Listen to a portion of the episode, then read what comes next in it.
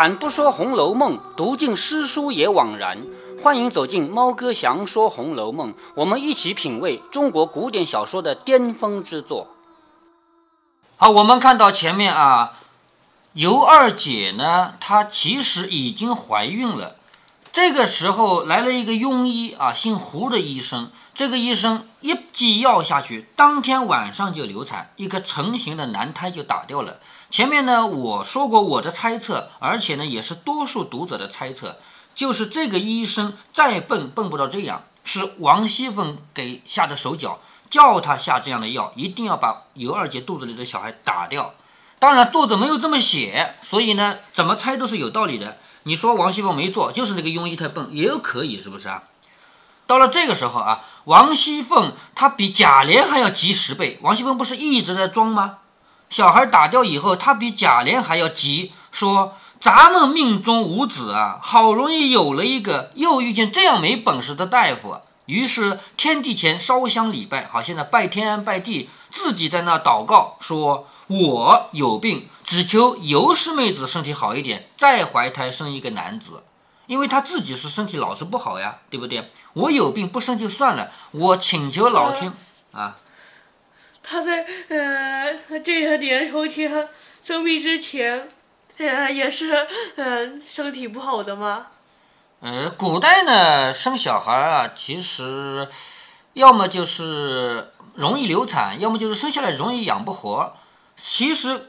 古代的小孩他其实也没那么多，按理说没有计划生育，人一辈子可以生几十个的，是不是？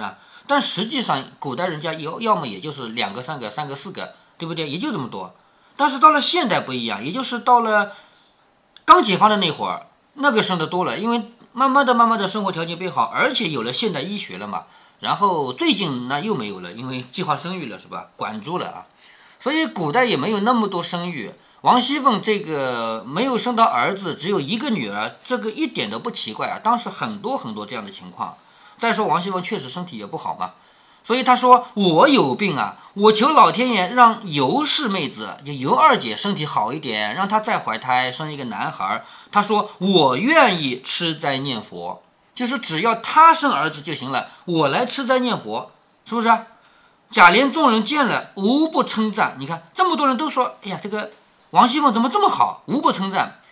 贾琏和秋桐在一处的时候，凤姐儿又做汤做水的着人送给二姐。王熙凤，你看在人前表现的非常好。当贾琏和秋桐在的时候，她烧好吃的去给尤二姐吃。但是我们前面也看到了啊，贾琏不在，秋桐不管的时候，那个叫善姐的那个丫鬟根本就不给饭吃嘛，给点剩的嘛，是不是啊？又骂平儿说不是个有福的，为什么要骂平儿呢？他说也和我一样，我是生病了才没有怀胎的，你为什么不怀胎啊？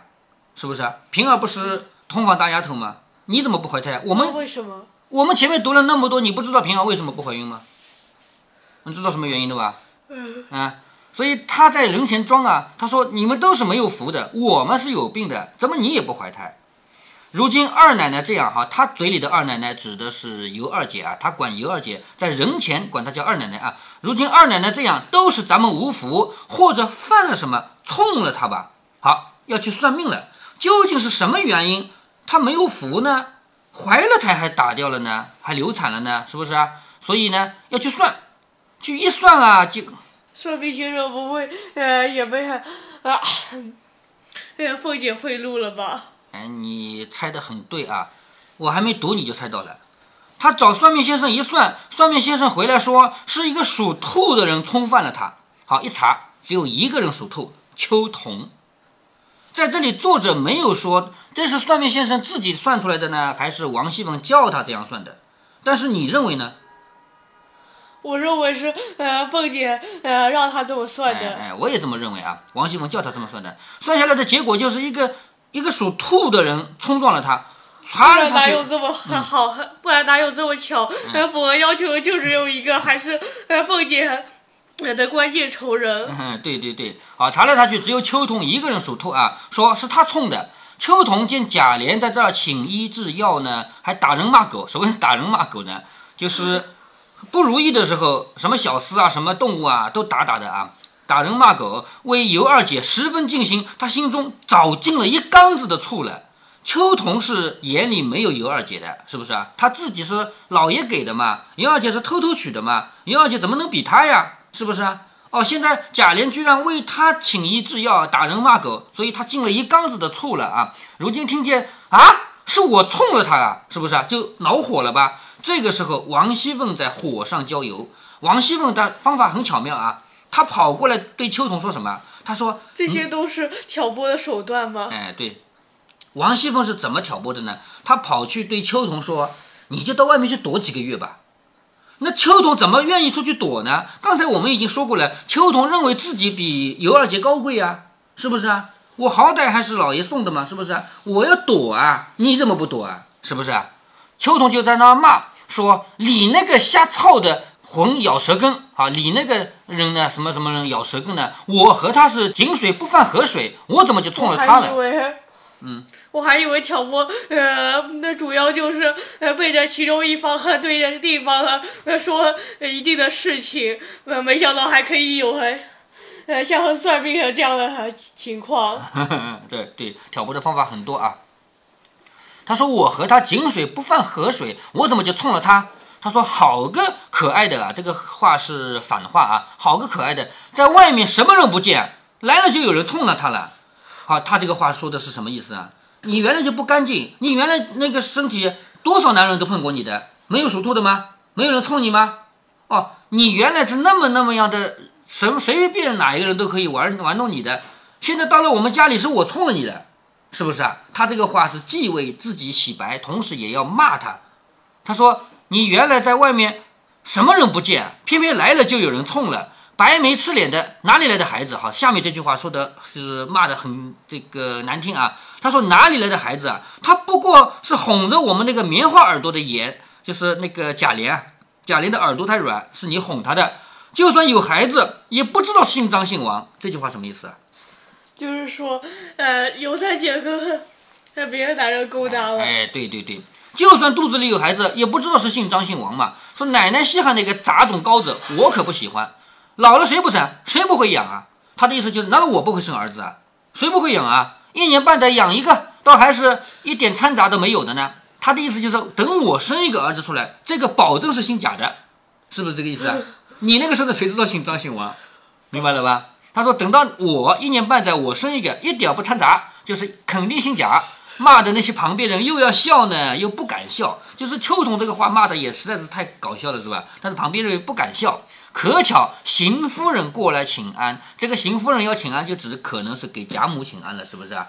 邢夫人过来给贾母请安，秋桐这边哭着告诉邢夫人说：“二爷奶奶要撵我回去呢，我没了安身之处，太太好歹开恩吧。”他说：“二爷和奶奶要撵我回去，为什么？因为刚才你说叫我躲一躲的呀，是不是？”为什么要我来躲他呢？为了他不被人冲，要我躲。他说二爷奶奶要撵我回去。邢夫人听说，就数落的凤姐儿。好，在邢夫人眼里，我们早就分析过了。邢夫人和王熙凤其实不是一个帮派，对不对啊？他们是婆媳关系，但是完全不是一个帮派。听到这个事儿，不管是他喜不喜欢秋桐，不管他喜不喜欢尤二姐，他一定要反对王熙凤，对不对？所以他就数落王熙凤，又骂贾琏说：“不知好歹的种子，凭他怎么不好？那是你父亲给你的。为了一个外头的人来撵他，连老子都没有了。好，你看秋桐是你爸给你的，那个是你偷偷娶的外面人，你为了外面人把这个老爸给你的给赶走了，是不是啊？说你连老子都没有了，你要撵他，还不如还给你父亲好。说的赌气走了。”秋桐就更得意了，好啊，有人替我撑腰了嘛，是不是？月星走到他的窗户跟底下就大哭大骂起来。尤二姐听了不免更增烦恼，跑到尤二姐的窗下面骂了。晚间，贾琏在秋桐房中歇了，因为秋桐毕竟是新婚嘛，是刚刚给他没多久嘛，在秋桐房中歇了。凤姐儿已睡，平儿就过来瞧他，这个她是二姐啊，尤二姐，就是只有平儿一个人对尤二姐还好一点，又悄悄地劝她说。好生养病，不要理那个畜生。那他嘴里的畜生是谁呢？是王熙凤还是尤二姐？他劝尤二姐好生养病。是王熙凤还是秋桐？他敢说王熙凤畜生吗？那肯定不可能，哪怕是背后也不可能说呀，对不对？他一定说的是秋桐嘛。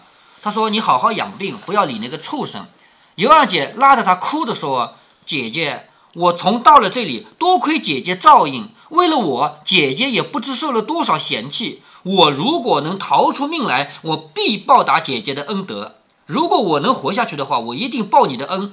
只怕我逃不出命来，只好等来生了。我要报你的恩怎么办？只能等来生再报了。”平儿也不禁滴泪地说：“想来都是我坑了你。”好，平儿为什么对？二姐说：“是我坑了你，你想到了没有？”呃，因为是呃王熙凤，呃，呃王熙凤和平儿是一伙的。哎，一伙当然是一伙了。其实你还记得前面一回吗？王熙凤之所以知道尤二姐的事，首先是两个小厮在二门外说，这个新二奶奶比旧的二奶奶还要俊，还要好。呃，最终是。平儿告诉呃王熙凤的，最终是平儿来告诉王熙凤的。那平儿既然前面在多姑娘那一回事情，他救了贾琏，帮贾琏，为什么这一次他不帮贾琏了呢？为什么？哎，有这么一种观点啊，你先说他可靠不可靠？说前面那个多姑娘啊，毕竟是偷情的，贾琏就偷个情而已嘛，对平儿是没有什么。妨碍的就是不影响平儿的地位，平儿就是个通房大丫头，我做我的通房丫头，你偷你的情关我什么事儿？是不是啊？但是这一回有区别，这一回是什么呢？王熙凤当然是大老婆，如果有小老婆，第一个该轮到谁呀？那就要平儿了，因为平儿是唯一的通房丫头呀，是吧？如果贾琏会有小老婆的话，第一个就该轮到平儿，但是恰恰在这个时候，在外面偷偷娶了一个尤二姐。这个人不是挑战了平儿的地位吗？有一种观点认为平儿是因为这个原因才告诉王熙凤的。那你认为这个可能性高不高？我认为不高，因为很，因为平儿应该没有坏到这种地步。呃，前面也没，呃，没有什么地方还显示出他呃这些一点小心思。哎，对，我也觉得这种分析不靠谱啊。这个分析是谁说的呢？就是马瑞芳。马瑞芳是什么人呢？他读了几十年的《红楼梦》，他从什么时候开始读的？他从怀在妈妈肚子里，为什么呢？因为他的妈妈读了一辈子的《红楼梦》，他的妈妈，所以他也读《红楼梦》。对，他也读了一辈子《红楼梦》。他他从他的妈妈到他读了两辈子《红楼梦》，而且后来马瑞芳是一个大学教授，她的老公也是教授啊，夫妻一对教授啊。那么马瑞芳她一直是研究古文学的，她在大学里教的就是古代文学。他读了一辈子的《红楼梦》，他读到这里，讲到这里，他得出的结论是：平儿之所以这次不帮贾琏，要来告诉王熙凤，是因为尤二姐有挑战她的地位。她本来可以做小老婆的，做第一个妾的，就除了大老婆以外，她第一了。结果她没做到第一。但是我觉得不是，因为平儿没有这样坏。你刚才说过了，是不是？而且呢，她也没有这样的小心思。那么我们就要找找第二个原因了。平儿为什么要告诉王熙凤？其实原因很简单，因为人在一个系统内，有些事儿不得不做。我们看啊，两个小厮在那悄悄地说这个星二奶奶怎么样怎么样，然后被旺儿骂了一句。旺儿说：“小心一点，当心把舌头都割了你的。”然后这三个人的对话让二门里面的丫头听见了，中间就隔了一道门啊。是不是啊？二门外面的小厮和外二门里面的丫头，这个丫头她没有资格直接见王熙凤，她只能告诉平儿。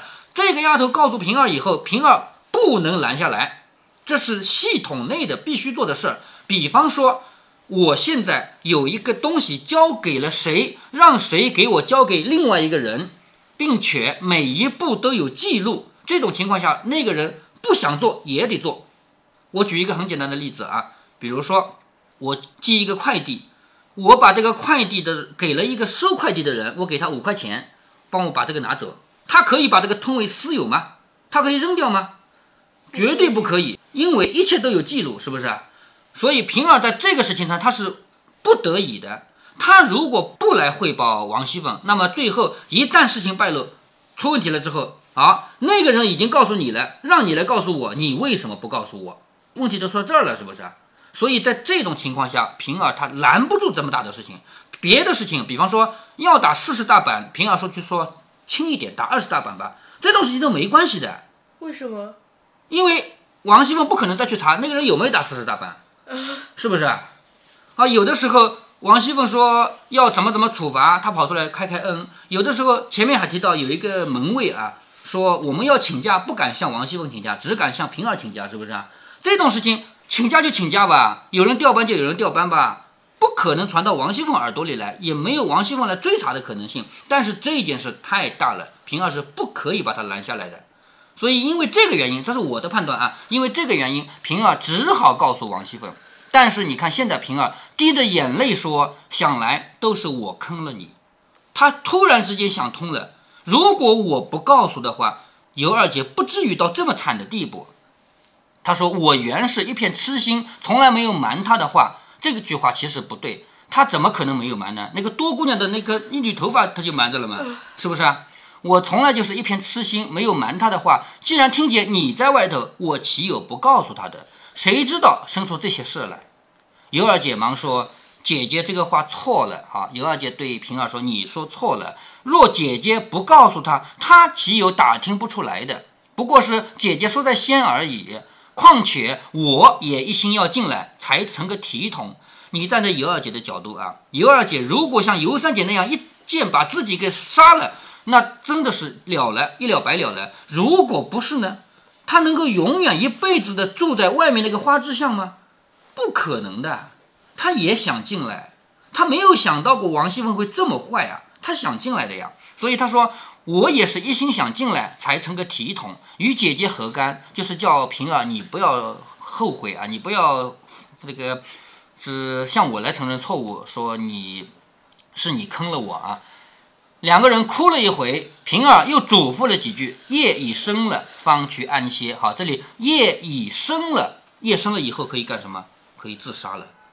这里尤二姐心下里就想着，病已经到这个样子了，也没有机会来养了。我在这拖着料也不能好了。而且她最大最大的这个，要说她的失望啊，或者最大最大的痛苦是什么呢？是儿子没了。一个女人如果生下儿子来，她不管多苦，她也要活着，因为她要照顾儿子，是不是？可是现在没有了，这个东西都没有了，所以她想想，既然活着在这受气，还不如死了还干净。常听人说生精子可以坠死啊，《红楼梦》里说的是坠死什么呢？就是我说的物理攻击，呃，物理伤害，就到里面去，因为它太重了，把内脏全部给蹭破了，然后导致内出血。他说：“吃生金子可以醉死，岂不比上吊啊、自刎啊干净一点？想必什么干净一点？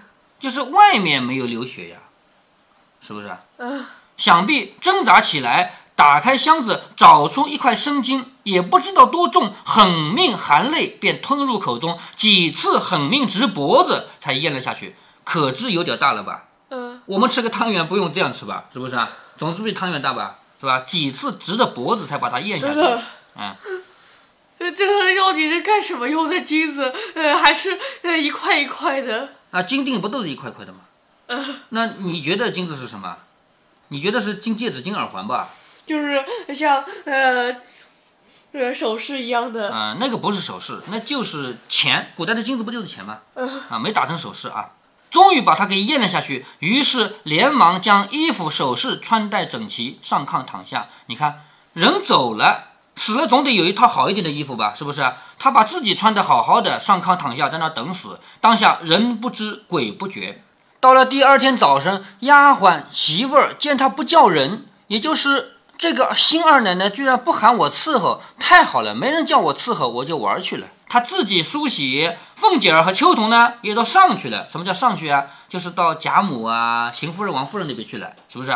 平儿看不过去了，说丫头们说。你们就只配没人性的打着骂着死，就是你们这帮人啊，人家好说话你们就不管是吧？只配有人打着骂着死你们。一个病人也不知道可怜可怜，他虽然好心儿，你们也该拿出个样子来，别太过誉了，就别太过分了啊！墙倒众人推，丫鬟听了，急忙推房进来看时，却穿戴的整整齐齐，死在炕上，就是从深夜吃了一块金子，到早上就已经死掉了。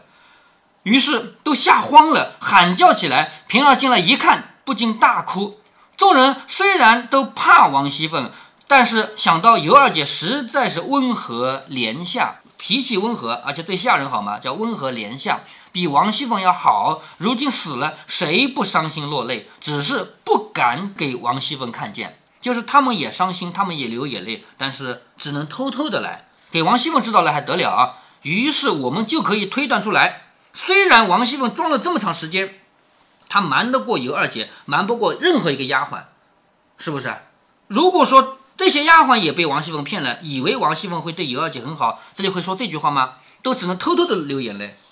等等，嗯，我到后来，呃，尤二姐真的死的时候，呃王熙凤不需要再再装一次伤心吗？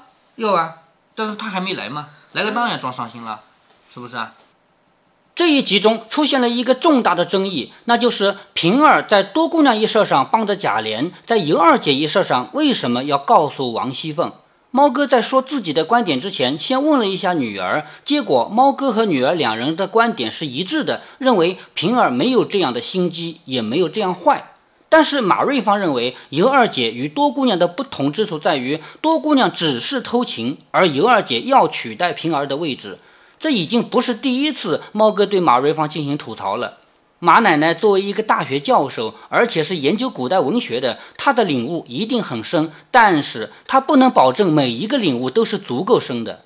在《红楼梦》的第三回里，马瑞芳讲到王夫人为什么要问王熙凤月钱发了没有，她的观点就不够深刻。在那一集，猫哥我进行了专门的解读，您要是不记得了，可以回去听。在这里，猫哥的观点大家已经听到了，那就是平儿作为系统中的一员，他没有办法瞒这样大的事情不上报，因为王熙凤建立的是一个体系，是一个制度。相比之下，如果没有建立有效的体系、有效的制度，那就叫人治，而王熙凤建立的是法治。注意啊，法治是个中性词，并不代表正确。咱们现在老说法治社会，好像多么高大上一样。如果是恶法，比如说拿个《古兰经》当最高法典，那法治也就是个笑料。下面猫哥跟大家说一个事儿啊，大家听一下。建立一个完善的制度，如果做好事有多好，如果做坏事将有多坏。在说这事儿之前呢，先要说一下什么叫好制度的定义。怎样的制度是好的制度呢？制度是要靠人来执行的嘛，但是要跟具体的人无关。也就是说，你来执行或者他来执行完全相同。所以有人说，如果美国把一条狗放在总统的位置上，美国还是美国，就因为他们有一个完善的制度，让这个总统不管选出来的是谁，做的事儿都一样。当然是指他们能接受的程度上一样啊，那些细枝末节的区别是他们能接受的吗。下面给大家说一件好的制度能做坏事的事情。大概是二零零五年左右吧，十几年前了。有一天晚上，猫哥我接到一个电话，显示来电一零零八六，中国移动官方客服。一个声音很甜美的小妞对我说：“我们已经连续分析了你最近几个月的短信数据，发现你每个月发送短信的条数都超过一百五十条。我们建议您开通十元钱包一百五十条的套餐。大家算过账没有？”一百条短信是十元钱嘛？一百五十条短信那得十五元，所以他建议我开通十元包一百五十条，也就是说每个月让我省五元钱的意思嘛。这样的好事我要不要呢？告诉大家，猫哥我的两大原则：第一原则，凡是主动向我推销的，我不考虑好不好，一概不要。所以我直接就拒绝了。结果那个妹子不停地跟我软磨硬泡，说十块钱呀，一百五十条呀，你已经连续好多个月都超过一百五十条了呀，你可以省五块钱一个月呀。虽然猫哥有上面的第一原则互生，但是猫哥还有第二原则，那就是很难拒绝一个反复求我的人。我当时觉得吧，都已经这么晚了，夜里了嘛，这个妹子肯定有业务考核，她可能必须完成多少笔业务才能完成一天的工作量。于是我说。好吧，开通。小妞说：“好嘞，给你开通了。你有什么问题可以打一零零八六，我的工号多少多少。”结果大家猜一下，下面发生了什么事儿？中国移动通信每一分钱都沾着血啊！他们开启了一个很大的阴谋，把我给卷了进去。就从下一个月开始，电话费从六毛钱直接下调到两毛钱。从那以后，我就不发短信了。短信还要一毛钱的嘛，而且什么都说不清。为了说清一个事情，往往要往返几次短信，那就不如打电话了。电话也才两毛，而且接听方不要钱嘛。所以从那以后，我每个月白送给中国移动十元钱。大家知道什么叫阴谋吗？这就叫阴谋。价格是他们自己定的，下个月要下调价格，他们自己是知道的。下个月开始，用户将要怎样消费，他们也是知道的。但是他们用这个时间差，用信息差把别人骗进来，这就叫阴谋。顺便说一句啊，猫哥一直铁了心的认为，八九十年代收三到五万元钱，由农村户口转为非农村户口，然后大家突然发现花钱买了个坑，把自己埋了。后来不管你愿意花多少钱，都不可能买回农村户口，这也是阴谋。作为国家层面的决策者，他们肯定知道接下来几年的政策，但是他们利用信息差来骗钱。下面我们还是回到刚才的话题啊。猫哥，我还有第三个原则啊，像这样的业务办理，我都会在我的电脑里记录下来，几月几日，工号多少的业务员帮我办了一个什么样的业务，将来我有事还得找他。于是我拨通了幺零零八六，说我要找工号多少。好，大家听好啊，猫哥要说制度两个字了啊，制度，制度，制度，重要的话先重复三遍。中国移动有以下几项制度，第一。幺零零八六的话务部分为外呼部和客服部，具体的名字记不清了啊，反正就是有一个外呼部，我们能打过去的是客服部，而外呼部我们打不进去，只能他打给我。第二，外呼部和客服部之间不允许转接，我打给客服部以后说我要转给某一个工号，因为那个工号的人属于外呼部，不允许转接。只能在他们所谓的系统平台里留言，而那个外呼部的工号的人看到留言以后，再抽他的时间主动打电话给我。第三，由外呼部打出去电话办理的业务，其他途径无法取消，必须还由外呼部的人打出去取消。那么我打幺零零八六能取消那个短信包月吗？客服告诉我说他会给系统留言的，让我等待电话。就这样一等就是几个月。我再次打一零零八六，还是同样的答复，让我再等。后来我是怎么解决这个问题的呢？因为我在广播电视台工作嘛，我直接打电话给某某栏目的主任，也就是大家都知道的啊，一种专门曝光社会现象的那种栏目。我说叫两个记者过来，我有好的题材提供给你。那个主任说什么事儿？你告诉我一声呢？我把这个事儿粗略的说了。主任对我说。中国移动每年在咱们这儿投多少多少万的广告费，那就是封口费。他们杀人放火都不曝光的啊！你这个问题我帮你解决吧。于是这位主任一个电话打给移动公司的高层领导，我的业务就取消掉了。所以我才终于理解我的那些亲戚朋友为什么老是要无奈的换号码呢？他们不可能有我这样宽的门路，还能间接找到领导。他们只能把自己用过的号码扔掉，重买一个。而中国移动呢，就凭着上面这三项制度，成功的骗取了大量的昧心钱，让市民们欲哭无泪。猫哥为什么要感叹制度的力量呢？你想啊，自从这个业务办理以后，那些客服人员处在他的位置上，如果他是个冷冰冰的为虎作伥的，那当我没说。那如果他有一念之人，愿意为我解决问题，他能不能完得成呢？在他的平台上是没有这样的功能的嘛？所以。千句话万句话，就是设计一个好的制度，最重要的一条是，不管执行者本人是高风亮节的，还是狼心狗肺的，他能做的事儿都一样。他不可以多做一步，也不可以少做一步，当然也不可以不做。所以，哪怕是美国总统的位置上放一条狗，美国还是老样子。这个原理就很好懂了吧？回到《红楼梦》里来，王熙凤建立的制度，让处在那个位置上的人，不管是温柔和顺的，还是穷凶极恶的，当他听到“新二奶奶”四个字时，他必须上报，不可隐瞒。这样的制度就叫做好的制度。注意啊，猫哥只点评制度的完善性和做事的效率，而不讨论这件事本身的善恶。如果您觉得猫哥的读书分享有益有趣，欢迎您点击订阅，这样您将在第一时间收到猫哥的更新提醒。如果您有什么要对猫哥说的，不管是赞还是批评，不管是提建议还是唠唠嗑，欢迎您在喜马拉雅平台留言。我说的是喜马拉雅平台，如果您在其他平台听到猫哥详说《红楼梦》，那是别人替我转发过去的，您在那边留言我看不见。您也可以加猫哥的公众号，四个字：猫哥在线。您还可以加猫哥个人的 QQ 或者微信号，都是五位数三三七五幺。如果您加猫哥的微信号，猫哥会直接把您拖到听友群里。好，再见。